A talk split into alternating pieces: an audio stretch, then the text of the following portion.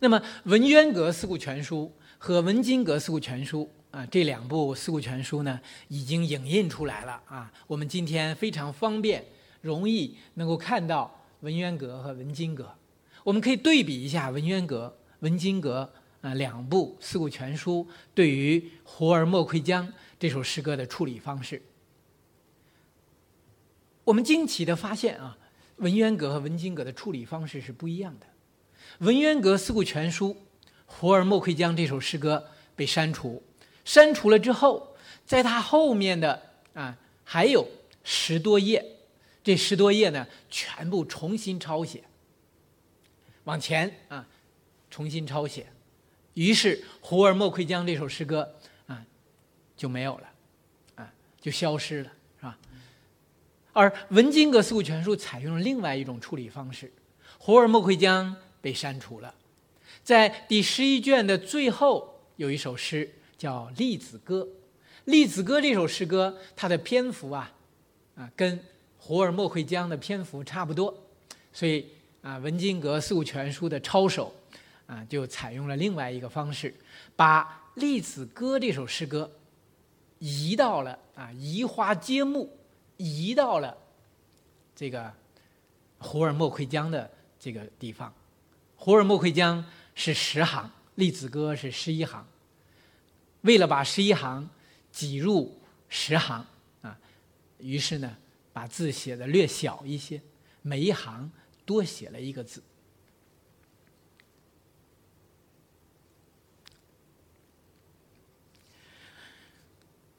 孙殿启在《清代禁书之见录》当中，明确将《四库全书》的编纂成为一场浩劫，其惨烈的程度仅次于秦始皇的焚书坑儒。另外，孙殿启还有一个估计，他说：“这个根据他的统计啊，这个跟《四库全书》同时被禁毁的那些书的数量，几乎跟《四库全书》注录书的数量相当，啊，这个数量是相当大的。《四库全书》工程的这个启动和完成。”改变了清朝学风的走向，对学术史也产生了深刻的影响。学界啊，往往呢将乾隆和四库管臣的禁毁政策称为“欲禁于征”，但其实呢不够准确啊。准确的说，应该是“欲毁于修”。南京大学的张宗友先生啊，在他的这篇“欲尽于征”。欲毁于修，清高宗弘历转修四库全书的禁毁策略当中，对于四库全书的禁毁策略啊，有非常深入的揭示，啊，请大家参看。最后啊，让我们进入最后一节，传承四库全书的文献价值。我们在前面三节当中分别讲到。有关《四库全书》的三方面的问题，首先是缘起流传，啊，我们特别讲到了周永年啊、朱云啊，尤其是周永年啊。另外呢，还描摹了《四库全书》管臣的群像啊，他们是当时一流的大学者，为《四库全书》同时也为文献传承做出了不可磨灭的贡献，所以。在第一节，我们特别强调的是文献传承中人的作用和价值。文献啊，我们今天说文献，其实文指的是书籍，而献指的是贤人。只不过后来啊，啊，在宋元以降啊，文献这个词就成了一个偏义副词了，特指文了啊，这个献的含义。就隐藏了，消失了。实际上，文献它本来啊，这个就包含人，所以我们特别强调文献传承中人的作用和价值。第二节讲的是官要和方法，我们特别推荐了《四库全书总目》和《四库提要序兼书》。将这两部书比作是打开《四库全书》的两把钥匙，从这两部书入手，是打开《四库全书》文献宝库的这个正确方式。所以在这一节当中，我们特别强调的是文献传承讲求正确的方式。第三节，我们既强调《四库全书》。是一项伟大的事业和工程，同时又指出，它同时还意味着一场文化浩劫。经毁书的数量跟《四库全书》的总量相当，而存目书则是《四库全书》的注录书的两倍。这是《四库全书》的两面，正面和反面。我们说，在这一节当中。我们主要想说的是，文献传承，同时也意味着，也伴随着文献的破坏。然而，在有清一代，《四库全书》被尊奉为经典，而缺乏应有的反思。仅有阮元主编的《四库未收书集刊》。予以补充。当今学界兴起四库学，那么我们想问的是，在《四库全书》的整理和研究方面，学者们为了弥补《四库全书》在文献传承上的不足，重点做了哪些工作呢？要想回答这个问题啊。首先要反思的是《四库全书》存在哪些方面的不足？简单来说，有四个方面的不足啊。一是因为禁毁带来大量图书的散亡；第二是因为存目带来大量图书的禁锢；第三是因为文本的篡改。而使得四库本的失变得失信于人。第四，是乾隆以来产生的典籍来不及收入到《四库全书》当中。针对这四个方面的问题呀，我们当代的学者推出了四大丛书。我们把这四大丛书。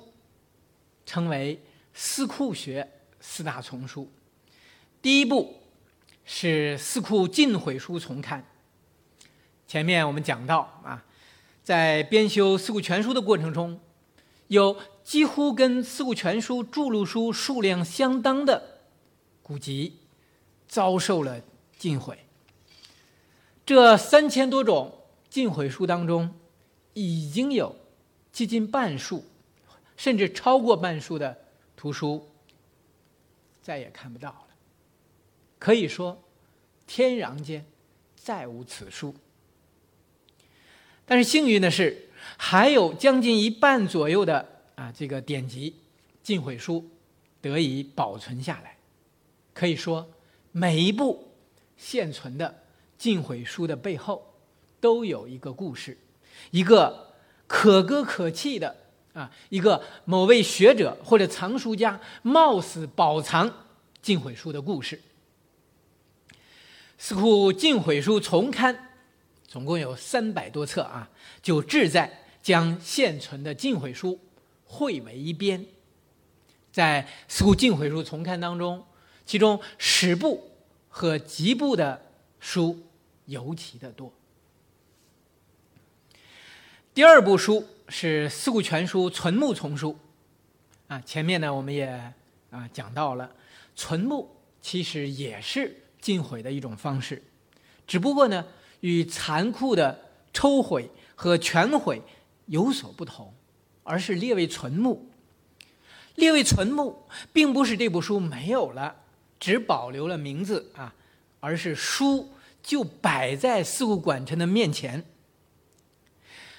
他们不将这些书印出来或者抄下来啊，收入到丛书啊收入到武英殿巨珍版丛书《四库全书会要》，或者抄入到啊七格《四库全书》当中，而是在总目当中只列一个名字，给他一个简短的提要，而且充满了宿管臣的批评。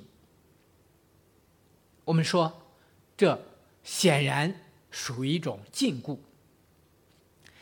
存目书的数量远远超出了这个著录书啊，原因，苏管臣说，这些书啊，要么是伪爱书，要么呢是啊很粗浅，啊价值不高。但是这七千多种存目书，真的就像司库全呃管臣说的那样不堪吗？我们说，存目书的数量之所以如此巨大。跟《四库全书》编纂的一个潜规则有关。《四库全书》一共耗时十年啊，但是即使再给他们十年，也不可能将天地间的典籍一网打尽。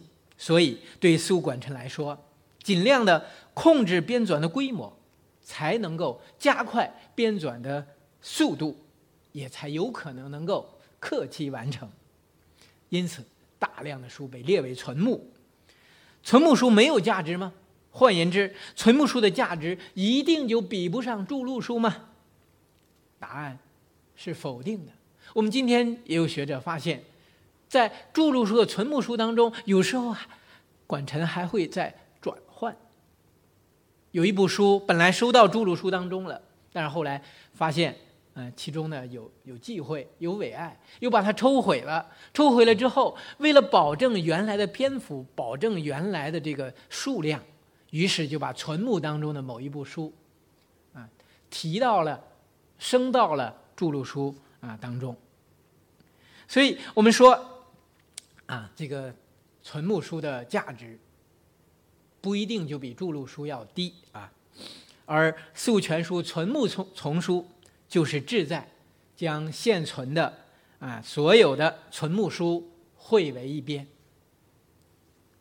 第三部书是《四库提要注录丛书》，收入到《四库全书》当中的这一部分就没有问题了吗？啊，很显然不是的，《四库全书》中的部分典籍遭受了被篡改的命运，有的甚至改得面目全非，所以在很长的时间里啊。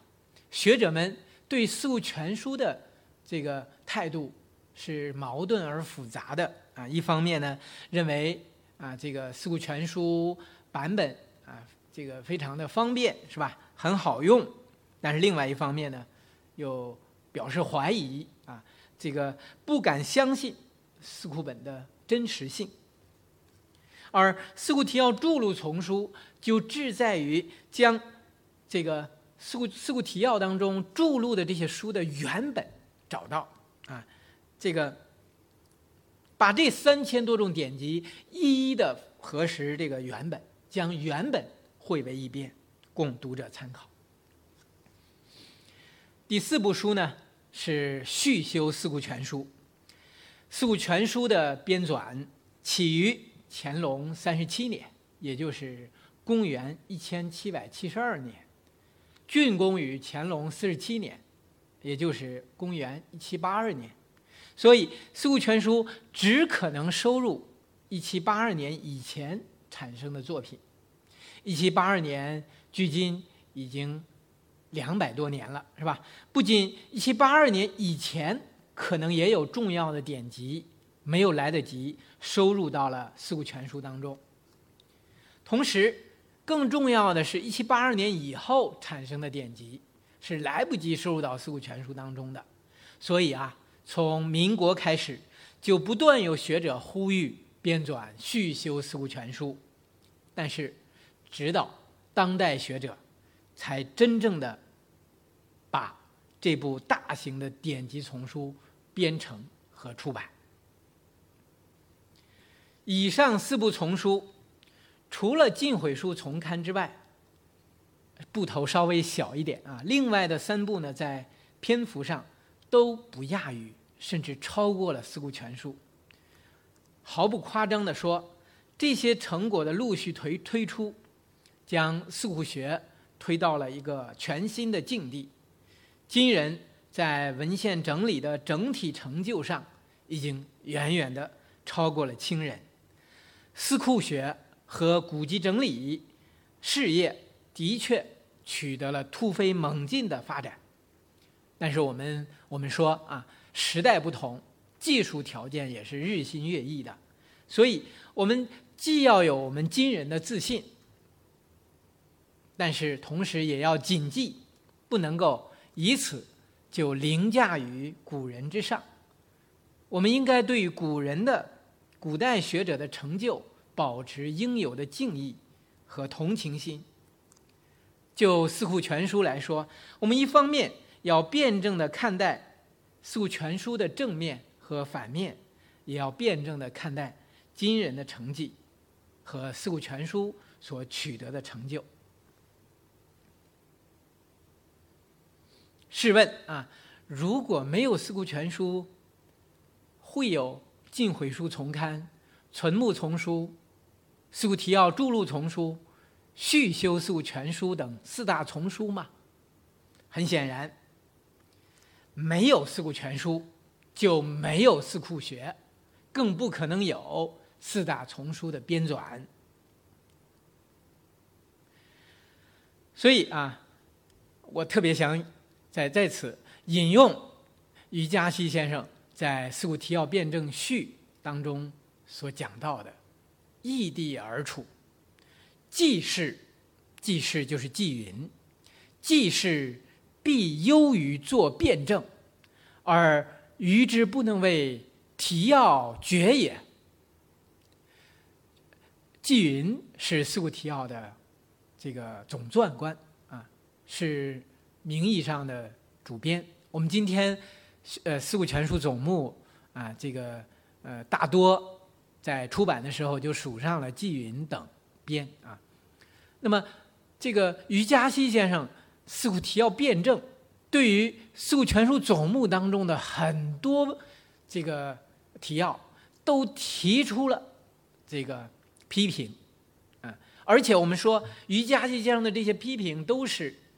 基本上都是站得住的，确确实实，这个《四库四库全书总目》的编纂参差不齐啊，鱼目混珠，有一些价，有一些这个这个内容啊，经不住推敲啊。所以于，嘉熙先生呢，他最重要的这个他的代表作《四库提要辩证》，被誉为是四库学的啊这个最重要的一部这个呃研究四库学的。一部著作，但是于嘉熙先生他说，这个苏管臣跟我今天做辩证，这完全是不一样的，因为他们要面对那么多的文献啊，他们也同时还有一个期限的这个要求，必须在啊这个限期之内完成，而我呢可以从容不迫的，而且更重要的是，于嘉熙先生说啊，他说。苏管臣，他所有的典籍，他收入的、存目的是吧？注录的，他每一个都要说，即使不懂也要说。而我不一样啊，我不懂的，我就可以不说，我只说那些我懂的。所以，于嘉熙先生分析了之后，感叹的说：“说异地而处，既是比优于做辩证，让我跟。”纪云换一换位置，让我来编《四库全书》，让纪云来做辩证，我一定做的没有纪云做的好，而纪云呢，一定比我做辩证做得好。